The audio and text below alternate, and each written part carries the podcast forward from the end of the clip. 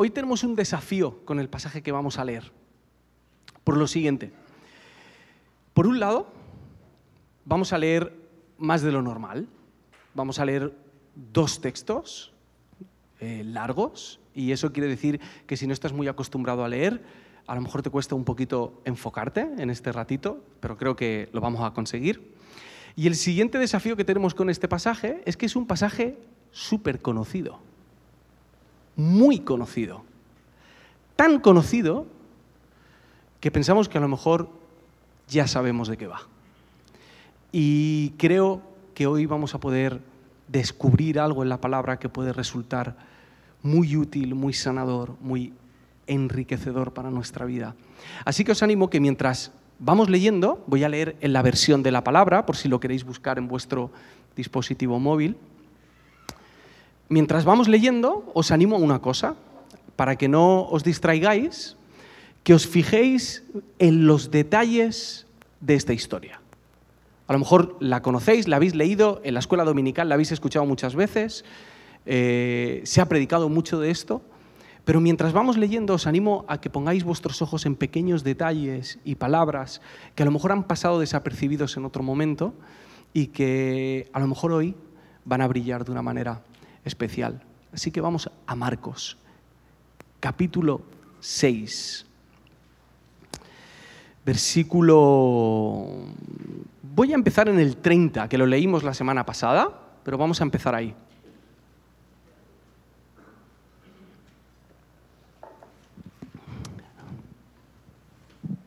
¿Listos? ¿Sí? Venga. Toda nuestra atención. Vamos allá.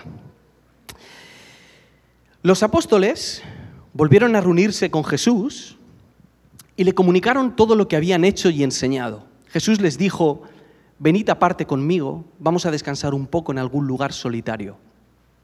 Porque eran tantos los que iban y venían que no les quedaba ni tiempo para comer.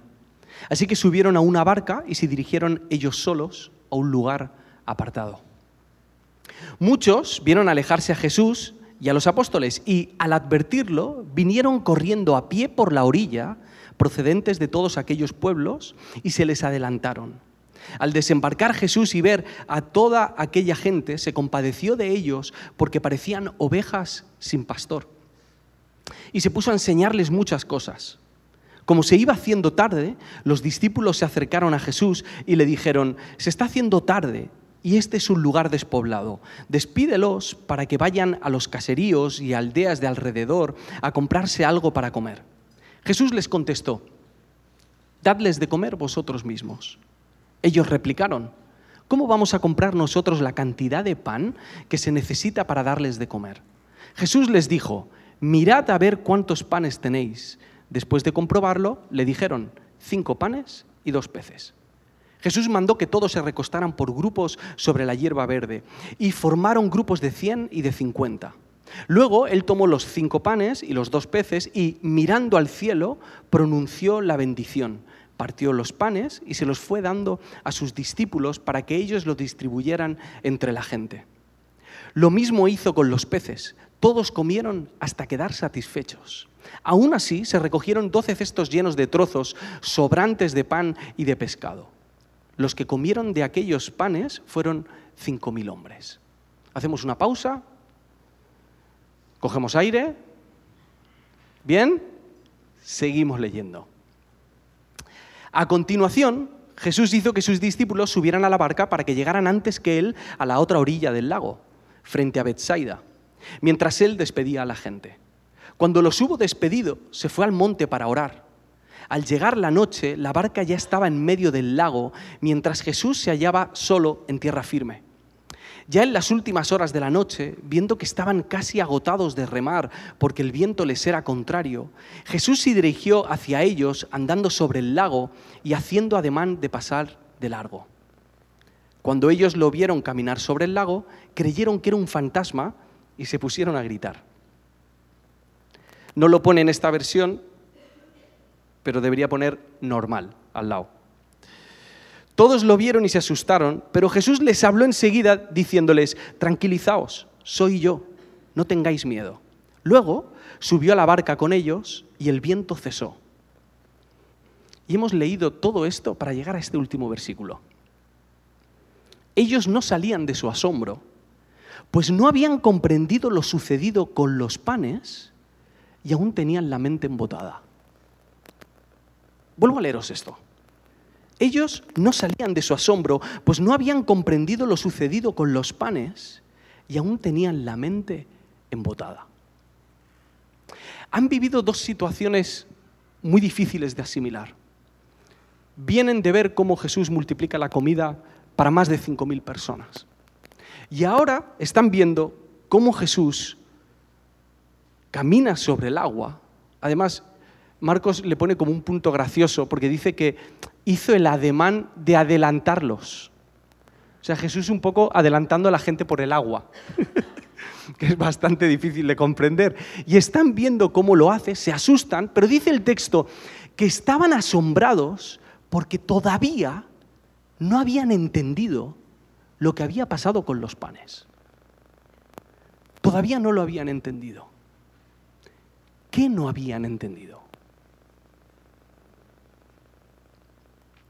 No creo que ellos estuviesen dudando acerca del cómo. No creo que los discípulos estuviesen pensando, ¿cómo ha hecho Jesús este truco?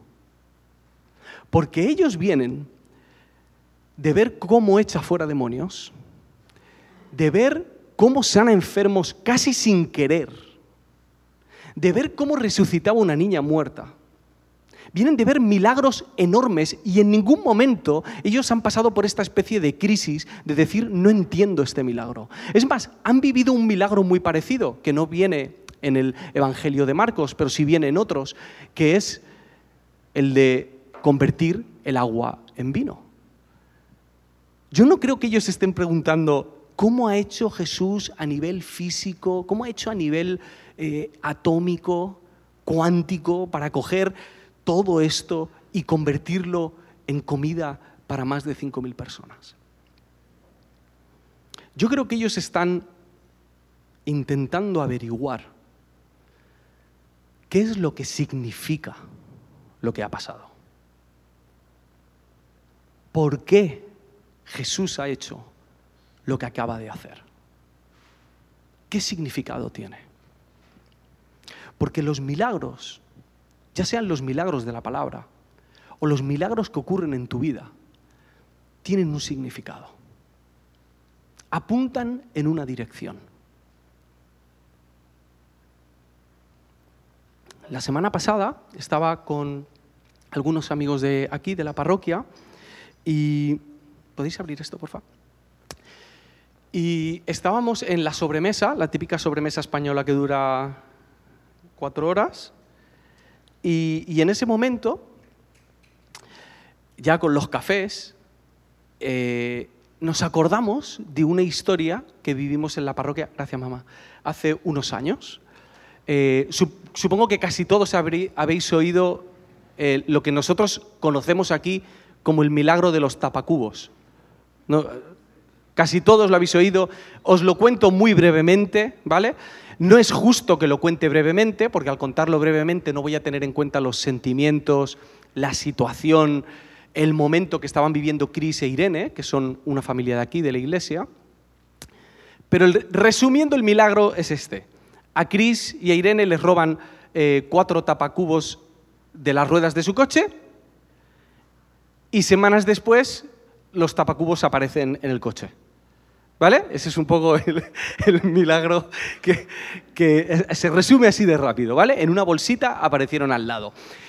La cuestión es que estábamos en la sobremesa y estábamos charlando sobre esto y tratando de especular y de imaginar qué es lo que había pasado. Es decir, cómo había hecho Dios esto? O sea, ¿de qué manera la persona... Sacamos diferentes versiones, ¿no? El ladrón eh, se arrepintió y lo devolvió. Otra versión era que lo robó un chaval y entonces la madre lo vio y le obligó a devolverlo luego. O sea, em, sacamos diferentes versiones del milagro. Y fue divertido y nos echamos unas risas un buen rato.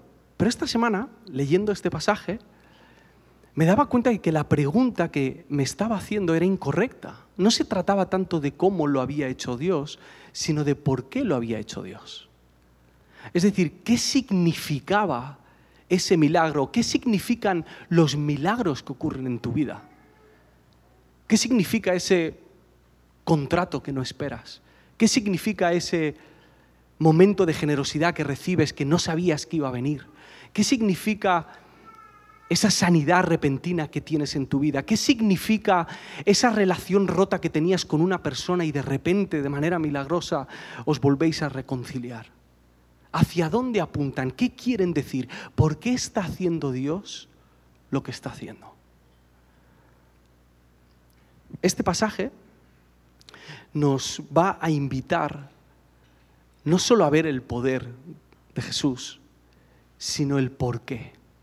¿Por qué está haciendo lo que está haciendo? ¿Qué significaba para sus discípulos?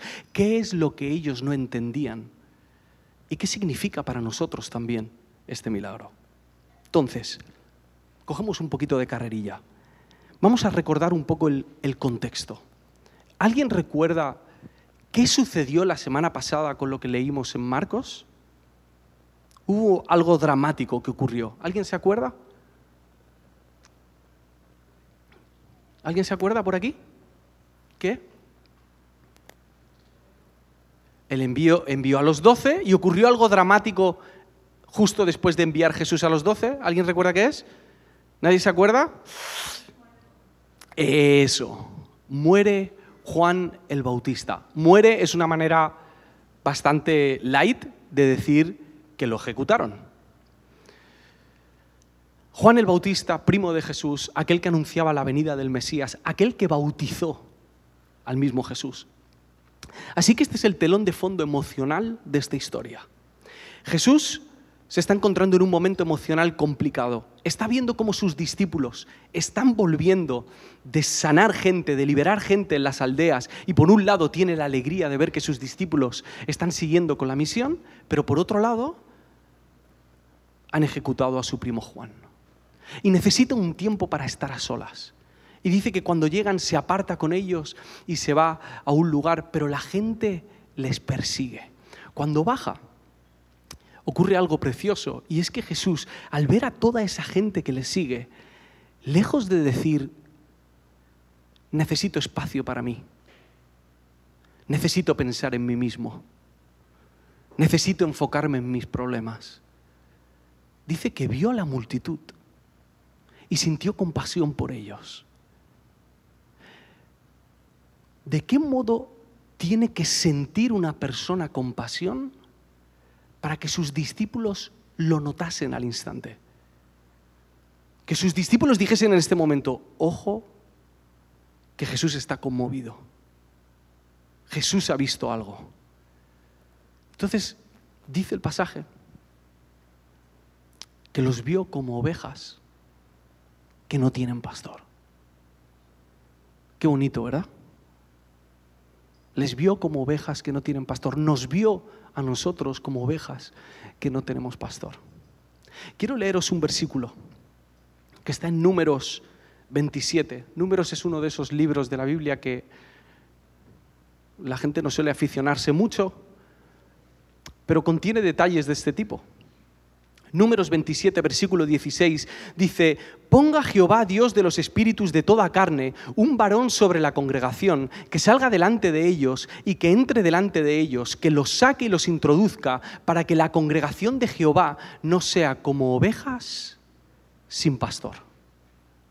Esto lo está diciendo Moisés en el momento en el que va a cambiar de liderazgo, están en el desierto, tienen que entrar a la tierra prometida, va a haber un cambio generacional, hay otra persona que se va a ocupar de esto y la preocupación que tiene es que su pueblo no esté como ovejas que no tienen pastor.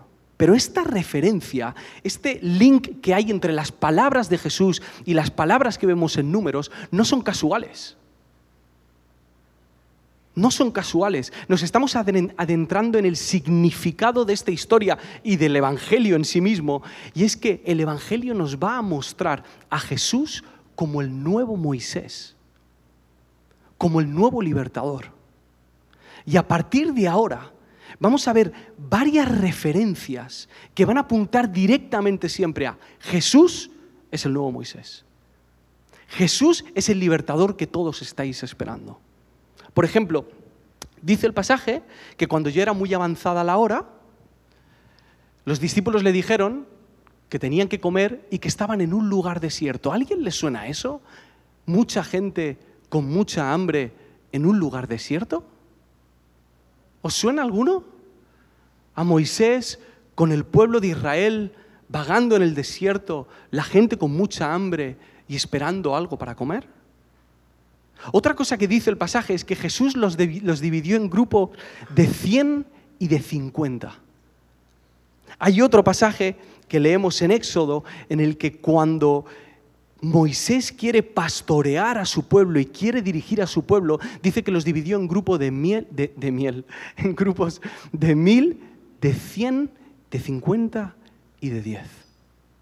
Hay gente que aún hila más fino. No digo que esto sea así, pero me parece interesante. Hay gente que dice que los cinco panes y los dos peces representan algo.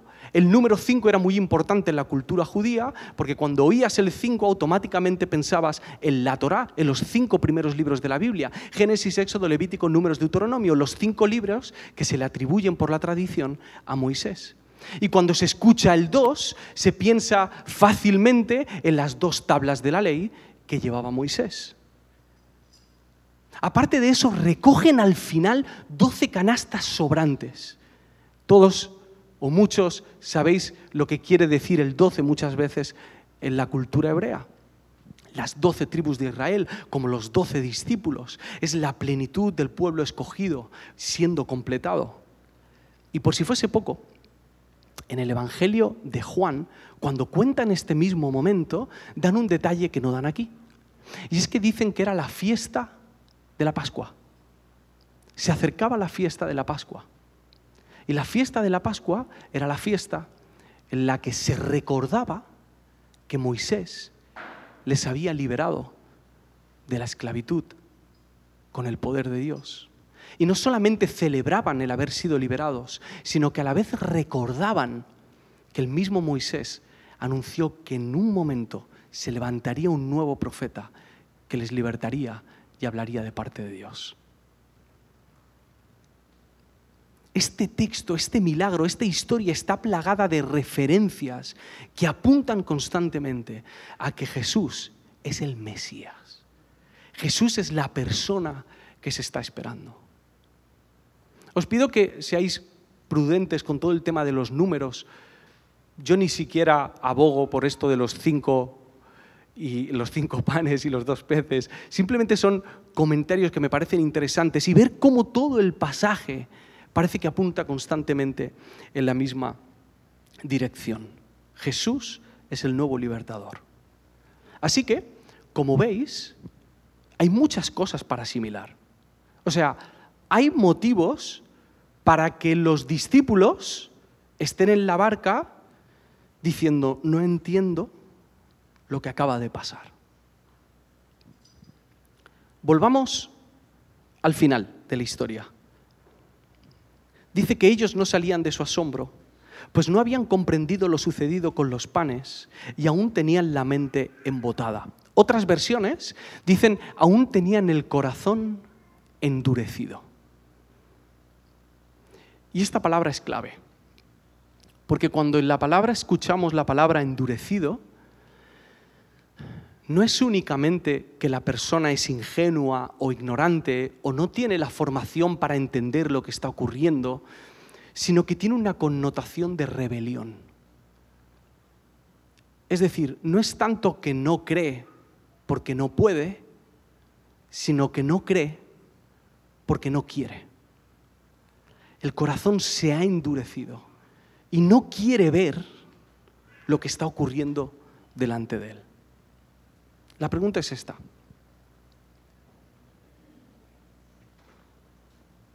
¿Por qué no iban a querer creer los discípulos de Jesús que Jesús era el Mesías? No, tiene sentido. ¿Por qué iban a tener ellos la mente endurecida acerca de que Jesús era el Mesías? Si seguían a Jesús porque creían que era el Mesías. Por eso le seguían, por eso lo habían dejado todo, porque pensaban que era el escogido.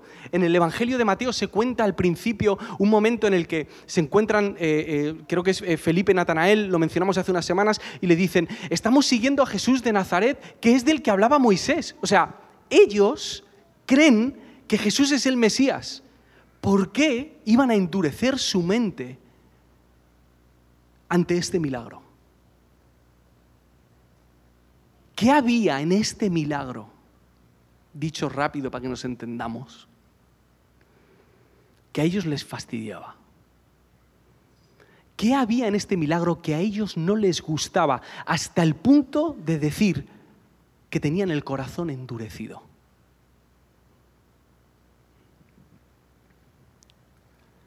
A los discípulos les pasó lo que, lo que nos pasa a nosotros en muchos momentos en nuestro camino con Jesús. Que compramos la idea de que Jesús es el rey. Pero no nos gusta tanto su reino. Estamos seguros de que Jesús es el Salvador. Y estamos seguros de que Jesús es el Señor. Pero a veces lo que Jesús quiere construir en mi vida y a mi alrededor, el reino que Él está plantando en mi alma, a veces es muy diferente a lo que a mí me gustaría que fuese ese reino. Y en esta historia vemos que las herramientas de los reinos de este mundo no tienen sitio en el reino de Dios y que la gloria del reino de este mundo no tiene sitio en el reino de Dios.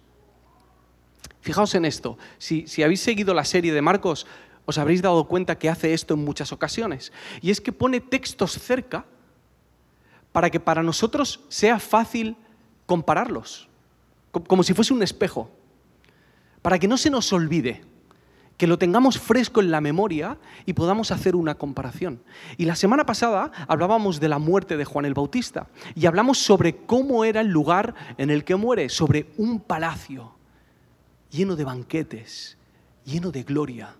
Y de repente ahora nos vemos en una situación muy distinta.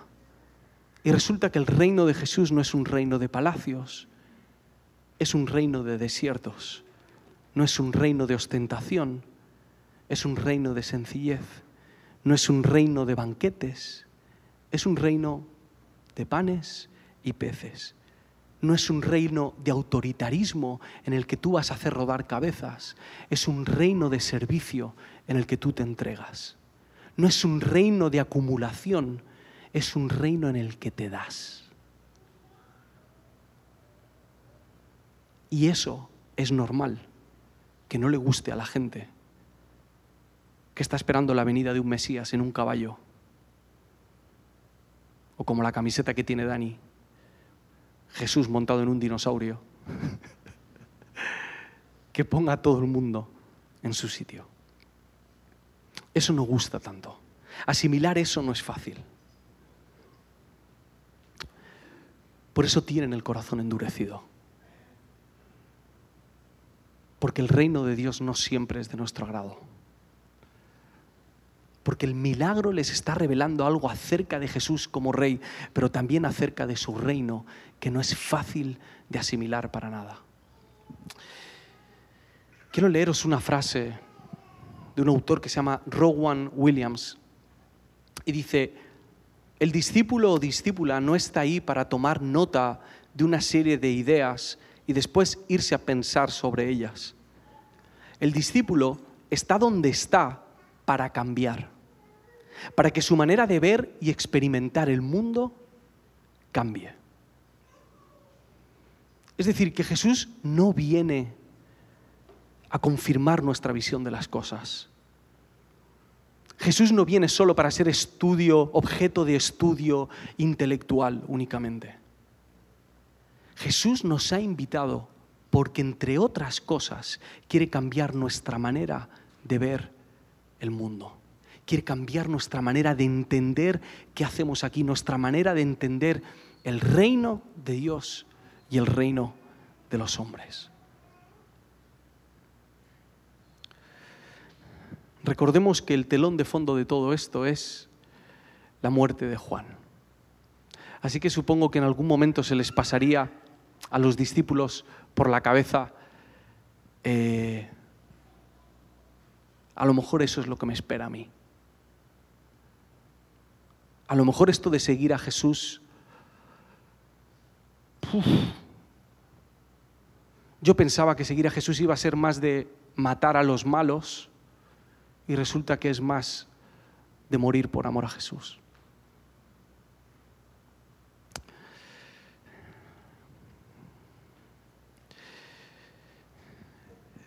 Jesús nos está llamando a vivir una vida de entrega hasta las últimas consecuencias. Ahora, por ser prácticos, eh, ¿qué significa entregarse? Y sobre todo, ¿qué es cuál es el primer paso en nuestra entrega? Vale, Andrés, yo, yo quiero entregarme por Jesús. ¿Qué es lo que tengo que hacer? Pues lo primero que hay que hacer para entregarse es recibir. Eso es lo primero. Si no recibes algo de parte de Jesús, no vas a tener nada que dar de parte de Jesús. Cada uno de vosotros tenéis diferentes dones, diferentes historias, diferentes traumas, habilidades, eh, estáis en diferentes sitios emocionales, laborales, familiares. Y todas esas cosas han sido dadas por Dios o permitidas por Dios para que vosotros podáis compartirlas con el mundo como estos discípulos compartieron el pan que tenían. A lo mejor lo que tú tienes te parece súper poco. Yo no tengo nada que entregar en este reino. No tengo nada. Pero no pasa nada porque lo que tienes te lo ha dado Jesús. Lo ha puesto en tus manos para que lo comparta. Cada uno de nosotros estamos en una situación distinta. Ahora, hay algo que todos nosotros tenemos en común.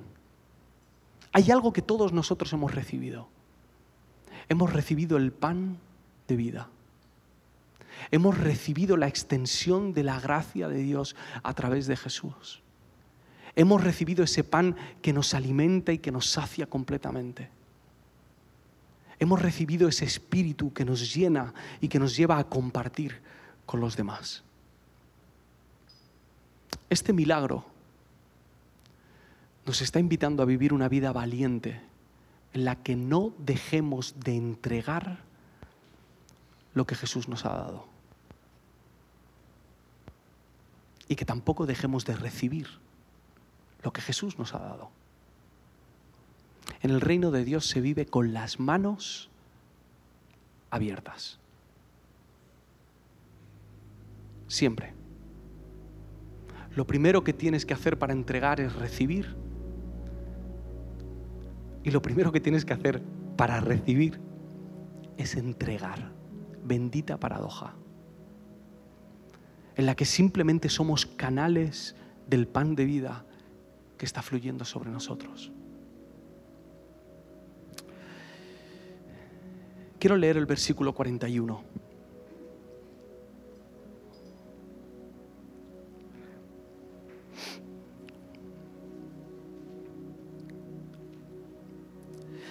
Y es el momento en el que los discípulos le dan la comida que han encontrado. Y Jesús dice, bueno, dice el texto, luego él tomó los cinco panes y los dos peces y mirando al cielo, pronunció la bendición, partió los panes y se los fue dando a sus discípulos. ¿A qué imagen nos recuerda esto?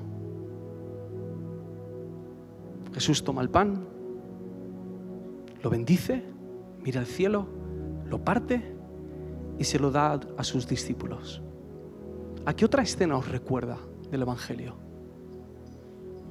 A la Santa Cena. Lógicamente los discípulos no sabían lo que iba a pasar. Nosotros sabemos lo que pasó. En cierto modo somos aventajados, nosotros tenemos la pintura completa, podemos verlo con otra perspectiva.